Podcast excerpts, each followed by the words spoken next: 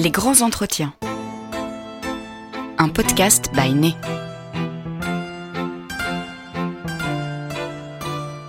Il existe autant de façons de composer un parfum qu'il existe de créateurs.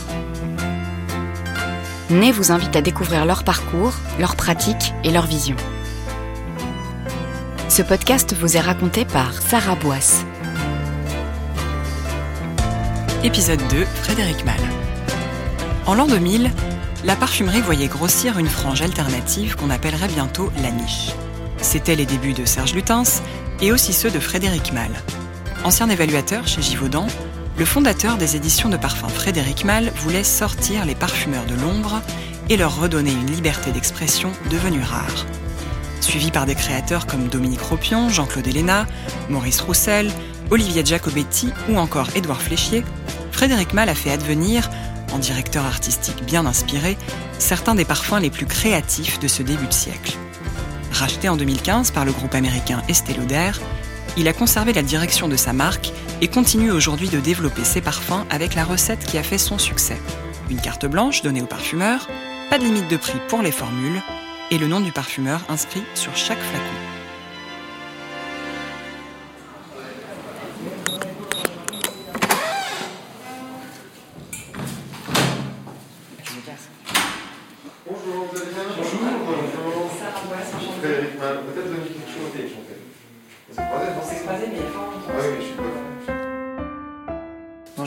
Mal. Je suis ravie d'être ici. Alors, vous n'êtes pas parfumeur euh, vous-même, mais on peut dire que vous connaissez bien les parfumeurs et que vous avez contribué à faire évoluer leur métier d'une façon assez particulière, puisque au début des années 2000, quand vous avez lancé votre marque, vous avez décidé d'inscrire leur nom sur les flacons et, donc euh, de faire signer en quelque sorte euh, leur création aux parfumeurs, ce qui était à l'époque une démarche très originale puisque les parfumeurs étaient de manière euh, générale voués à un certain anonymat. La première question que je voudrais vous poser, c'est d'où vous est venue cette envie en fait de donner de la reconnaissance aux parfumeurs?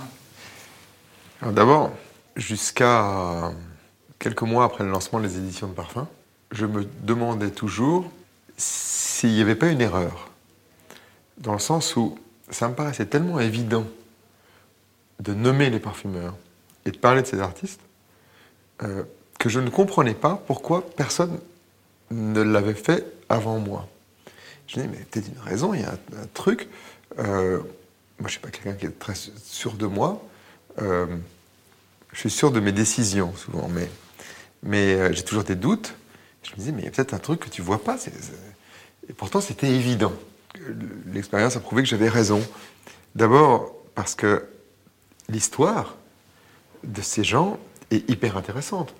La communication parfum, où on montre toujours la même sempiternelle créature dont la vie a été changée euh, par la vaporisation de son nouveau parfum, qui l'a rendue merveilleusement séduisante, euh, attractive, tout ce qu'on veut, c'est toujours la même histoire.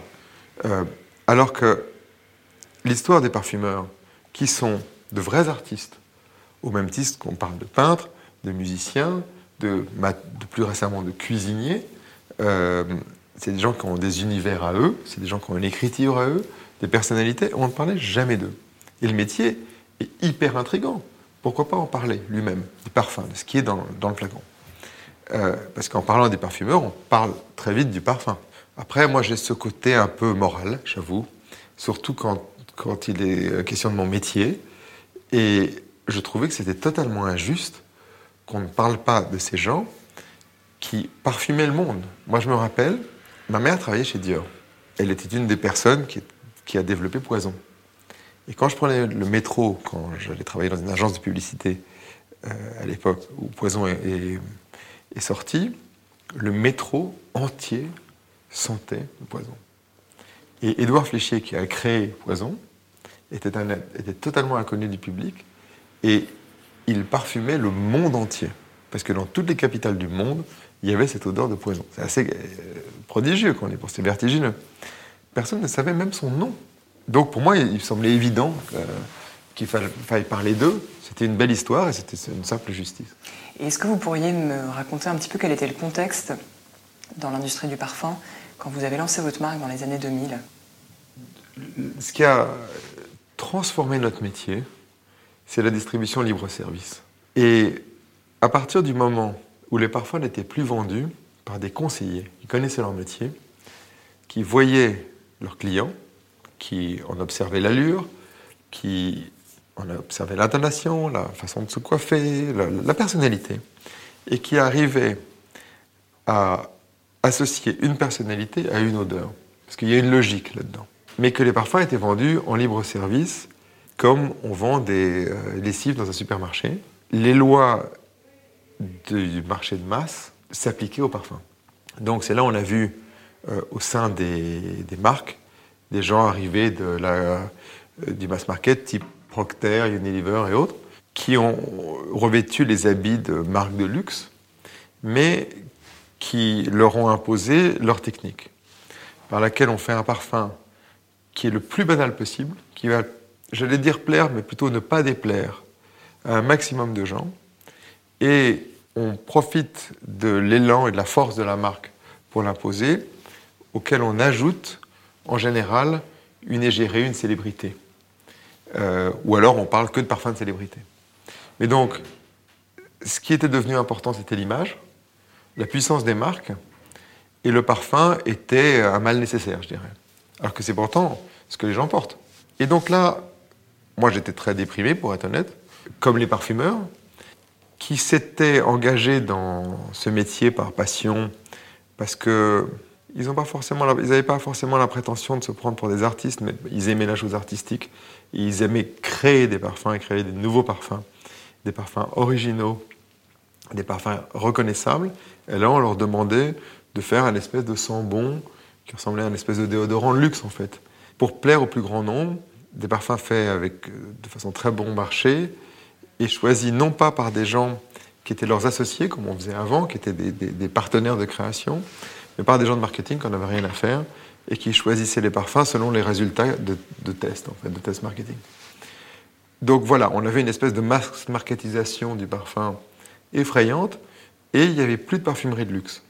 Et à l'inverse, parmi mes amis en dehors de, mon métier, je voyais que les gens abandonnaient la parfumerie et ne portaient plus de parfum, à l'exception de quelques-uns qui portaient des vieux classiques. Donc je me suis dit que bah, soit il fallait que je sorte de ce métier, euh, soit il fallait changer quelque chose. Tout le monde se plaignait, moi je déteste les gens qui se plaignent et qui font rien. Donc j'ai eu cette idée de créer un trait d'union, en fait, entre un public un peu plus averti, un peu plus exigeant, et les parfumeurs qui se plaignaient. Et j'ai choisi, j'ai fait une sélection des meilleurs parfumeurs, et j'ai vendu les produits qu'ils avaient faits dans un magasin qui était animé par des gens qui étaient de vrais professionnels. Parce que la partie service, ou plutôt le manque de service dans les parfumeries euh, libre-service avait généré cette espèce de mass marketisation du parfum. Donc, pour vendre des parfums très signés, très personnels, très artistiques, il fallait revenir à cette, euh, avoir à nouveau ce service. Donc, d'un côté, j'ai sélectionné les meilleurs parfumeurs, je les ai nommés, ils ont été très impliqués, ils ont développé leurs parfums de façon extrêmement libre, de façon à créer des, produits qui, ont une vraie personnalité. Euh, mais de l'autre côté, ce qui est très important, c'est qu'il fallait aussi inventer un espèce d'écosystème euh, dans lequel le service au client était très personnel. Et vous avez parlé à l'instant de, votre métier. Vous étiez déjà dans l'univers de la parfumerie avant de monter votre marque Oui, j'ai, j'ai dû travailler dans la parfumerie, je ne sais pas, pendant une quinzaine d'années ou une dizaine d'années euh, avant de monter ma maison. J'ai commencé au sein d'un laboratoire qui est devenu un peu une légende, légendaire, qui s'appelait Roux, qui maintenant fait partie de Givaudan, enfin ça a été, fusionné avec Givaudan, où travaillaient les meilleurs parfumeurs? Euh, à peu près 50% à l'époque de la parfumerie dite fine euh, était faite par Roux. Et, euh, je sais pas, Édouard Fléchier, euh, Monsieur Rounitska, Pierre Bourdon, Dominique Ropion, toute cette élite, en fait, a grandi chez Roux. moi, j'ai travaillé chez Roux comme commercial pendant des années. Et après, je suis devenu consultant pour des grands groupes. J'ai travaillé beaucoup avec Christian Lacroix notamment.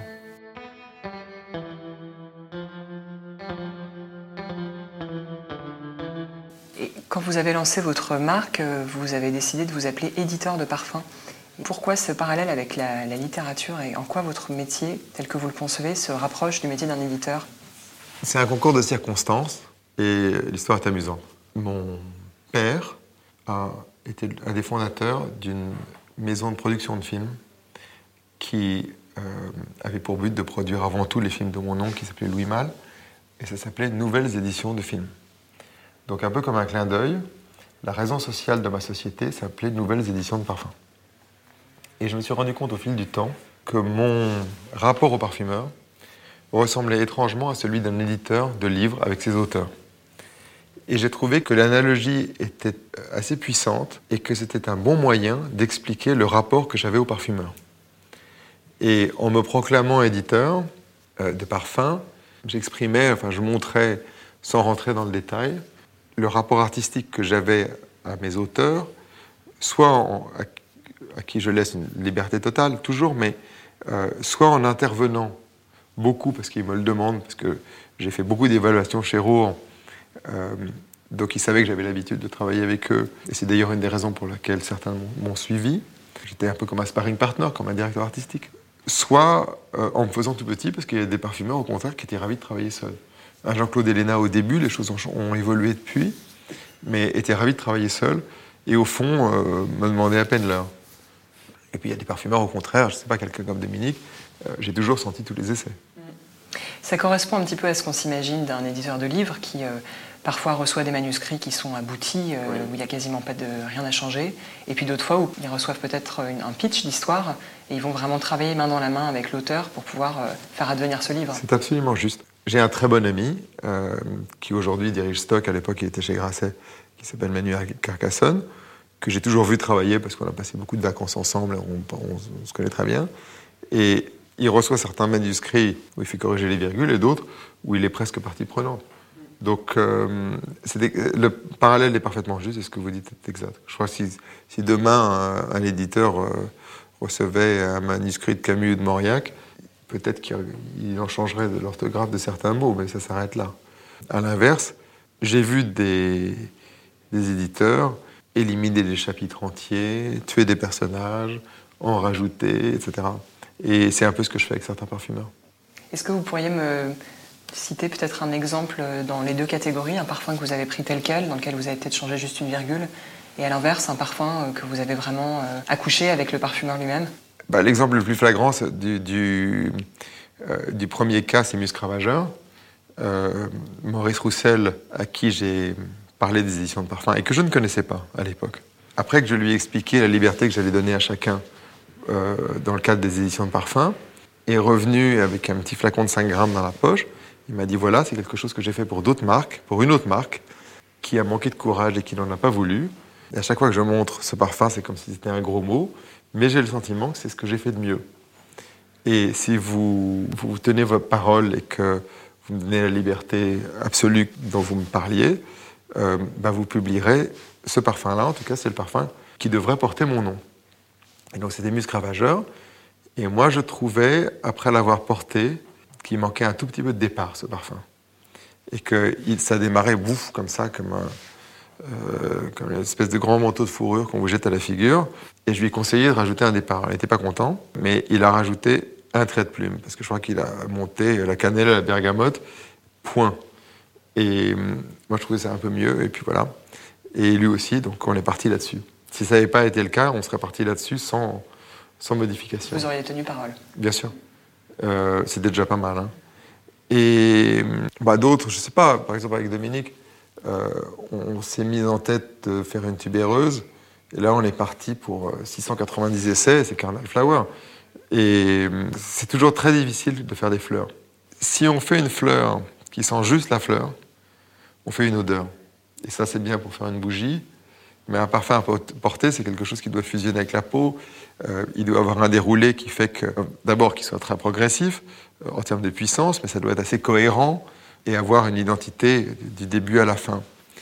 Et c'est pas toujours facile parce que quand on fait une odeur, par exemple pour une bougie, on peut avoir l'image pendant quelques minutes, et puis après, mis sur la peau, ça se désarticule, et bon. Donc c'est très difficile à faire. Et c'est très difficile de rester fidèle à la fleur tout en étant un parfum. il faut l'entourer, l'encadrer, l'étirer pour que les gens qui la sentent reconnaissent la fleur et le sentiment de sentir la fleur, mais en même temps leur faire un petit tour de passe-passe qui fait que, en fait, elle est tellement photoshopée la fleur qu'on a le sentiment que c'est elle, mais en fait c'est un parfum. Et cet équilibre est hyper dur à trouver. Et s'ajoute à ça euh, les problèmes de tenue, les problèmes de diffusion, etc. etc. Donc Cardinal Flower, c'était juste, on est parti la fleur au fusil, se disant, Dominique, technique de rêve, tubéreuse, on connaît ça par cœur, euh, il faut de l'argent, on en a, vu qu'il n'y a jamais de limite. En trois mois, c'est plié. Un an et demi plus tard, on y était toujours. Et donc, euh, voilà, moi j'ai sorti beaucoup d'essais pour ça. J'avais, je me souviens qu'à la fin, j'ai toujours un, grand une grande table d'architecte. Et à la fin, j'avais tellement de flacons sur ma table, parce que je garde tout très répertorié, je suis très ordonné, parce que de temps en temps, on, va, on revient en arrière. Et j'écris tout. J'avais à peine plus de place pour mon ordinateur. J'étais comme ça avec tous les flacons. Il vous a fallu combien de temps pour développer euh, Carnal Flower au 18 mois. ce qui est raisonnable. Oui, enfin, à 18 mois, un vrai rythme. Hein. Alors, l'un des grands mérites de votre marque, je trouve, ça a été de, mettre en lumière le rôle euh, crucial que peut avoir un, directeur artistique euh, dans le développement d'un jus et dans l'aboutissement de l'idée d'un parfumeur. Euh, pourquoi, à votre avis, est-ce que c'est pas un métier plus répandu dans l'industrie du parfum? Ouh, je sais pas. je crois que le, un bon directeur artistique dans notre métier est quelqu'un qui déjà techniquement connaît bien la parfumerie. Il faut aussi bien connaître les images et bien connaître la corrélation entre ces deux mondes. Qu'est-ce que vous voulez dire par image? Photographie, illustration, avoir une vraie connaissance de l'histoire de l'art, bien connaître les photographes, connaître le cinéma à mon avis, parce que c'est le cinéma montre toujours très bien la sensualité, c'est toute une langue ça. Et transformer un parfum en image et, rendre la chose cohérente est quelque chose de très difficile. Ce que je trouve difficile, enfin on voit les gens qui sentent bien, mais ça part souvent un peu dans tous les sens parce qu'ils n'ont pas d'idée précise. je pense qu'un parfum exprime souvent une idée et un univers très singulier. Et c'est vraiment le monde de ce qui se conçoit bien s'énonce clairement. Et donc, pour être un bon conseiller dans le développement du parfum, il faut se fixer un but commun avec le parfumeur et s'y tenir. Mais une fois qu'on a ce but, une fois qu'on a cet univers, après on peut le traduire en nom et après on peut le traduire ça en image ça marche dans tous les sens. C'est un monde concret. Et je pense que les gens, déjà, il y a peu de gens qui savent très bien sentir et qui ont la patience de suivre chaque essai de façon extrêmement dévouée et sensible, mais après, connaître aussi bien les autres mondes et mettre tout ça en musique, bah finalement, c'est assez rare. On n'est pas beaucoup. Donc euh, voilà, c'est aussi une question de circonstances de vie parce qu'il faut avoir eu la chance de pouvoir euh, de se passionner pour, pour, tous ces mondes et vouloir les mettre ensemble. Il y a peu de gens que ça intéresse finalement. Ça, intéresse les gens en tant que public, mais il faut vraiment quand même être assez dévoué pour, pour pousser ces, ces domaines assez pour le faire professionnellement. Vous, en l'occurrence, vous êtes un grand amateur d'art. grand, tout est relatif. J'aime ça, oui. Est-ce que vous pourriez nous dire ce que vous écoutez en ce moment comme euh, musique? Euh, Moi, j'écoute toujours des choses très, très différentes. Et c'est vraiment selon mes, humeurs. Moi, j'ai une chose, moi, j'aime beaucoup la musique classique et j'aime beaucoup de choses plus contemporaines. Et je suis depuis euh, des années, alors j'habite les États-Unis en plus, j'écoute énormément France Musique et la tribune des, critiques de disques. J'ai toujours écouté ça, j'adore ça. Voir le paysage américain quand je conduis, défiler et écouter France Culture ou France Musique. C'est un espèce de... Un côté un peu surréaliste que j'adore. Donc j'écoute ça. Et sinon, bah, c'est marrant, euh, bah, l'autre jour, je, revenais de New York et, euh, et j'écoutais tous les albums de Nina Simone, par exemple. Mais parce que j'ai un côté très obsessionnel et un peu systématique. Donc, euh, quand on va sur ces plateformes, tout à coup, on voit un truc et puis ça mène à l'autre. Et puis, je sais pas, j'ai découvert un live de David Bowie qui était incroyable. Euh, mais c'est aussi, je sais pas, j'adore Rihanna aussi. J'ai des goûts très larges. Billie Eilish, vachement bien dans les jeunes.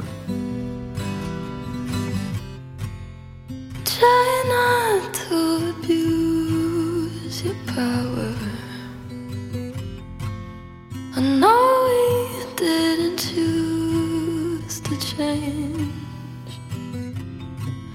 You might not wanna lose your power,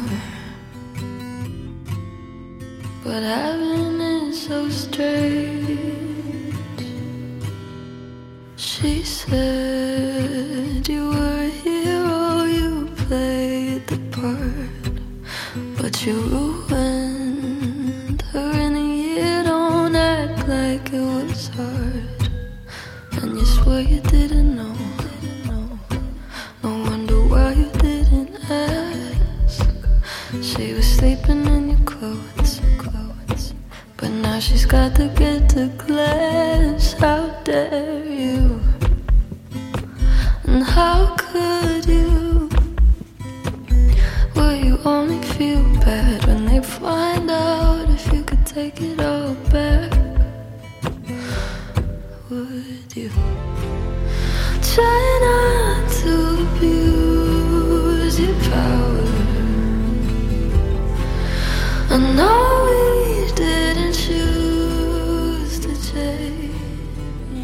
Parce que il y a des gens qui sont très. C'est un peu comme les parfumeurs. Il y a certains parfumeurs qui ont un style et qui s'y tiennent. Il y en a qui sont comme un Dominique, par exemple, qui sont Dominique Ropion, qui sont extraordinairement éclectiques.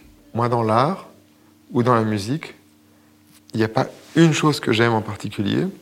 Par contre, il y a toujours une énergie que je recherche. Il y a un sens, une esthétique, euh, un équilibre.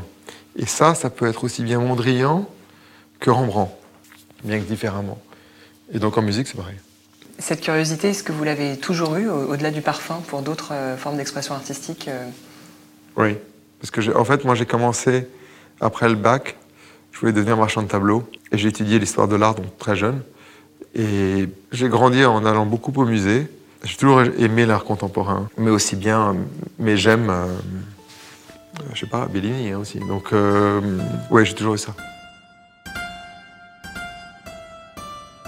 Depuis les années euh, 2000, et, et notamment la naissance de votre marque, la, médiatisation des parfumeurs a beaucoup progressé. On les voit beaucoup Ouais. plus aujourd'hui qu'il y a 20 ans, et ça va plutôt croissant.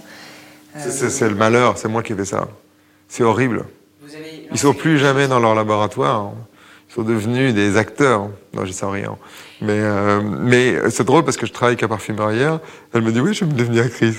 Mais euh, en, en rigolant parce qu'elle avait fait un film.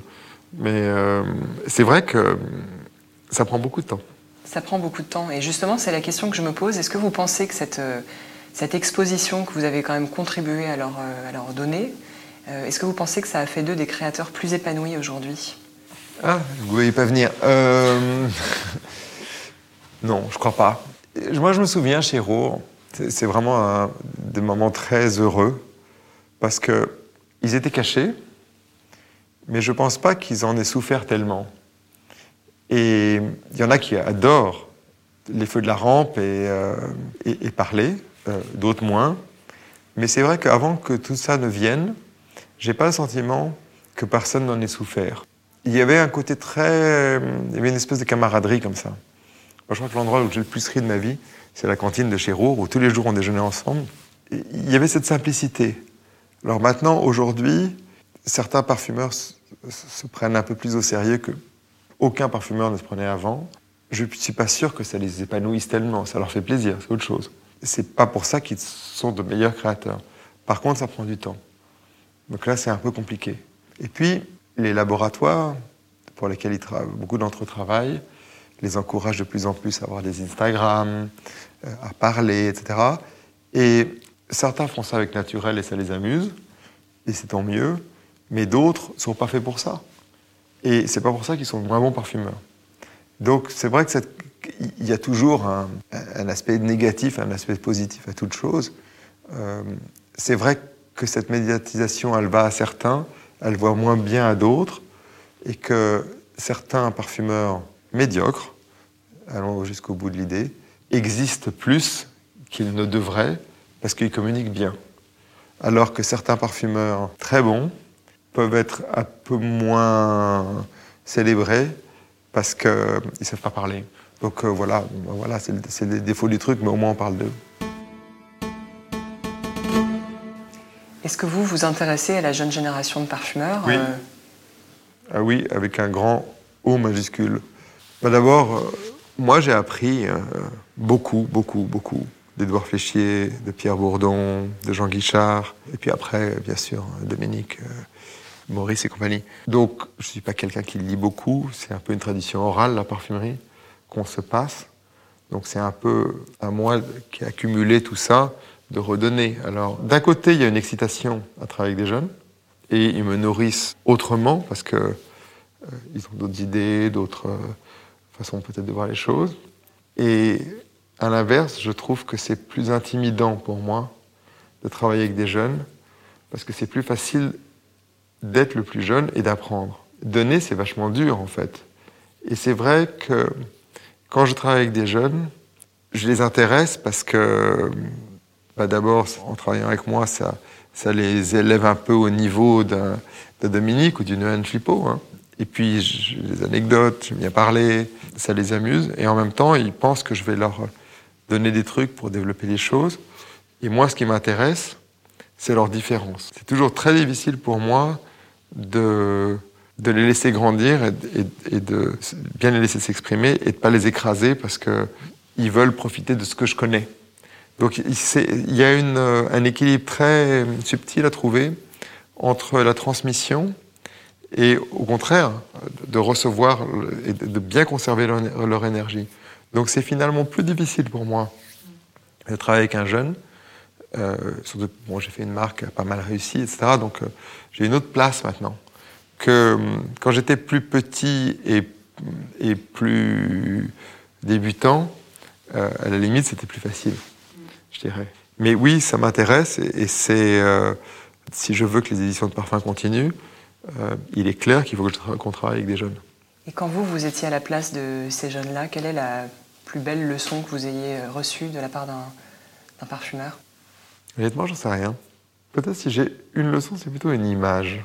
Quand on se retrouvait tôt chez Roure, il était très fréquent de voir Edouard Fléchier, qui était la star au milieu des années 80, qui sentait ses fonds trempés de la veille et qui ressentait quelques matières premières dont on, son sa laborantine avait fait euh, des solutions. Je me rappelle, elles étaient posées contre un petit muret de briques en face de son bureau, comme quelqu'un qui refaisait ses gammes.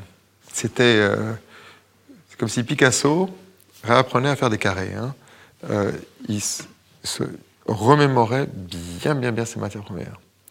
Et avec une humilité absolument incroyable. Et cette simplicité devant le métier qui est quand même un métier hyper difficile. Et cette, humilité, moi, ça, m'a toujours marqué. Euh, donc c'est plutôt ça, moi, là. Euh, c'est plutôt une, attitude comme ça, en observant certaines personnes. Et ce que j'ai énormément aimé aussi quand je suis arrivé chez Rohr, je venais de la publicité où euh, chaque créatif, avec le nom, se voyait comme un artiste et, et ça volait pas toujours très haut, pour être honnête. Et, là, ces gens qui parfumaient le monde, ils étaient une modestie. Peut-être parce que le métier est très dur, mais aussi parce que, voilà, c'était pas la peine d'en faire plus. Et moi, ça m'avait beaucoup, touché, ça. Voilà, j'aimerais être comme eux. Euh, ces petits trucs de formulation, c'est euh, des choses qui vont avec d'autres, euh, des réactions dans les formules. c'est un métier de, geek, hein, comme on dit en anglais, d'obsessionnel. Donc voilà, moi je les ai accumulés et il n'y en a pas une que je sortirais plutôt qu'une autre. Oui, c'est une affaire d'expérience aussi, plus que peut-être de leçons. Euh, à mort. C'est un métier qui est très empirique, mais qu'on doit faire de façon extrêmement ordonnée. Euh, s'il y a une leçon qu'il faut retenir, c'est que ça sert à rien de se presser pour aller vite. Il faut être très méthodique, surtout à la fin, et pas essayer de sauter les étapes, sinon on se perd. C'est vraiment un travail d'horloger en fait. Là, vous parlez du développement d'un jus ou de la carrière d'un parfumeur Développement d'un jus. Et carrière de parfumeur va de pair.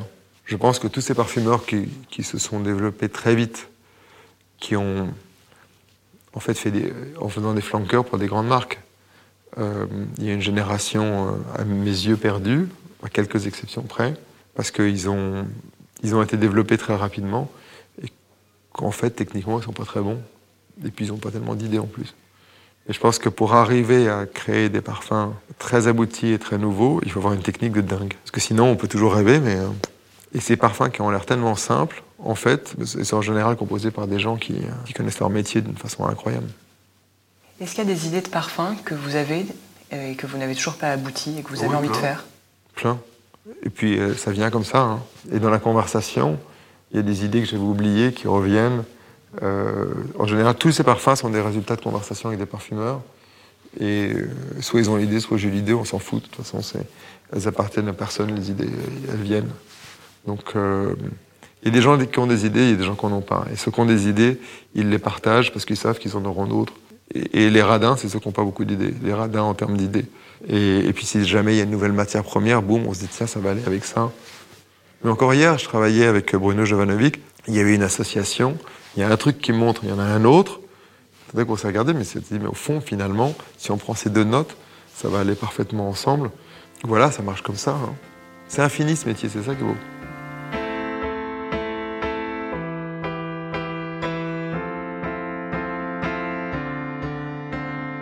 Qu'est-ce que vous pensez de ce que la niche est devenue aujourd'hui? À l'époque où vous vous êtes lancé, c'est un mot qu'on n'entendait pas beaucoup. Horrible mot, un mot atroce. C'est un mot que des gens du marketoche qui euh, avaient un côté un peu méprisant. Ah, c'est la niche, genre euh, ça grandira jamais. Ben voilà. on en est arrivé.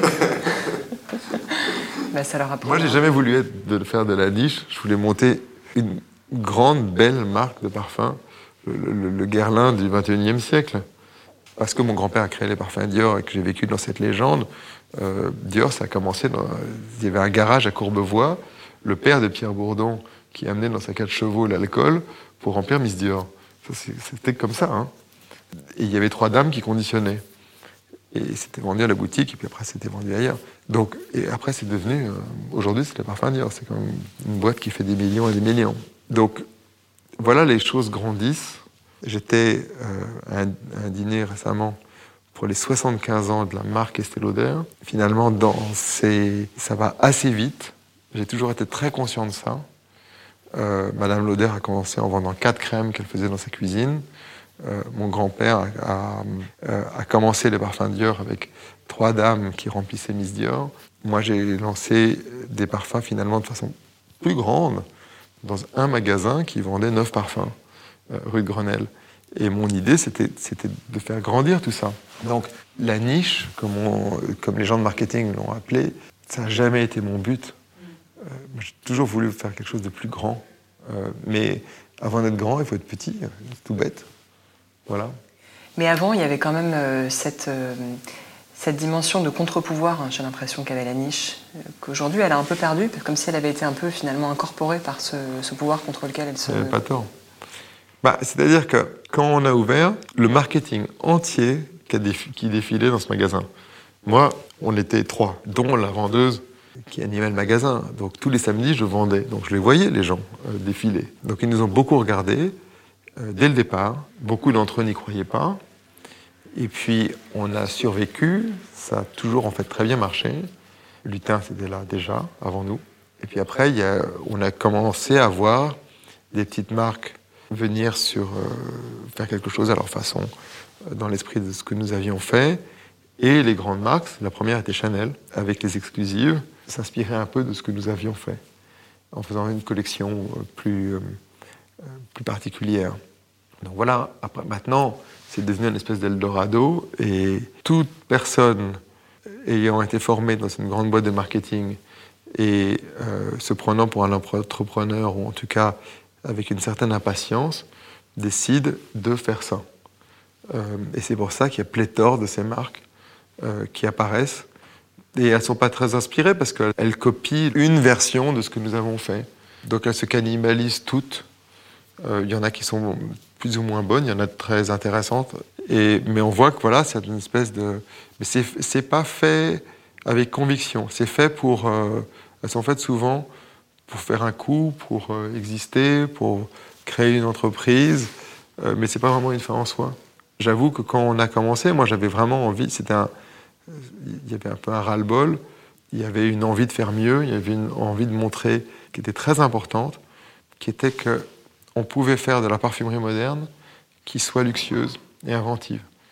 C'est comme si à l'époque, une chose dont on n'a pas parlé tout à l'heure, soit on faisait une petite marque rétro, et en s'inscrivant dans un passé, on faisait du luxe, soit on faisait du moderne, mais c'était du masse. Comme si la parfumerie moderne ne pouvait pas être luxueuse et ne pouvait pas être inventive.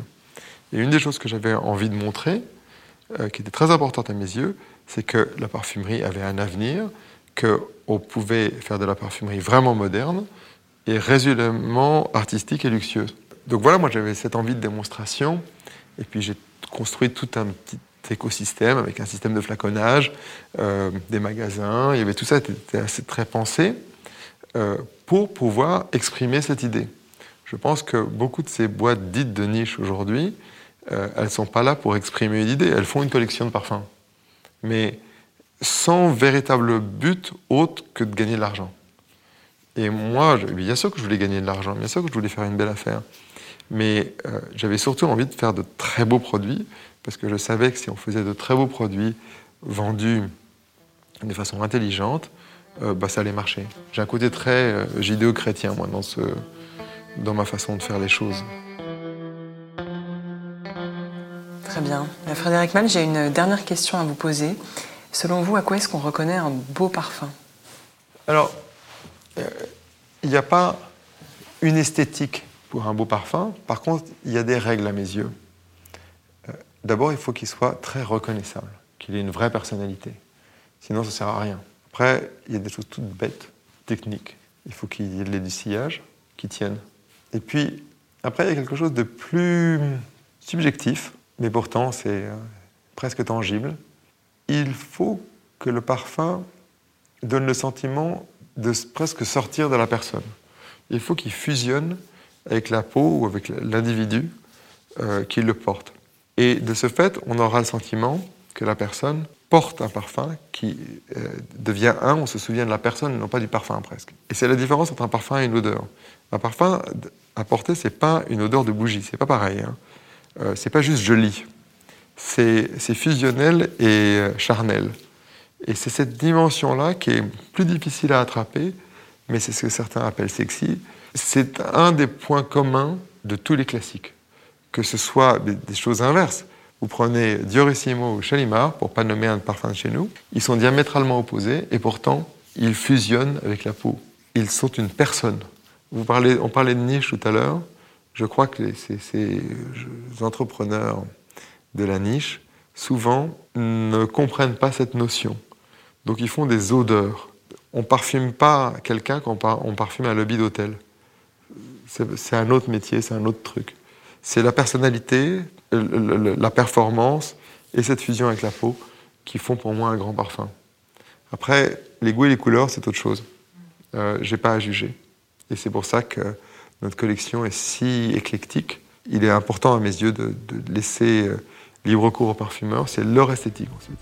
Écoutez, merci beaucoup. Merci à vous. J'étais ravi de, cette conversation avec vous. Mais moi aussi, plaisir partagé. Merci beaucoup de m'avoir reçu. À très bientôt, j'espère. Merci à vous aussi. Merci. Merci.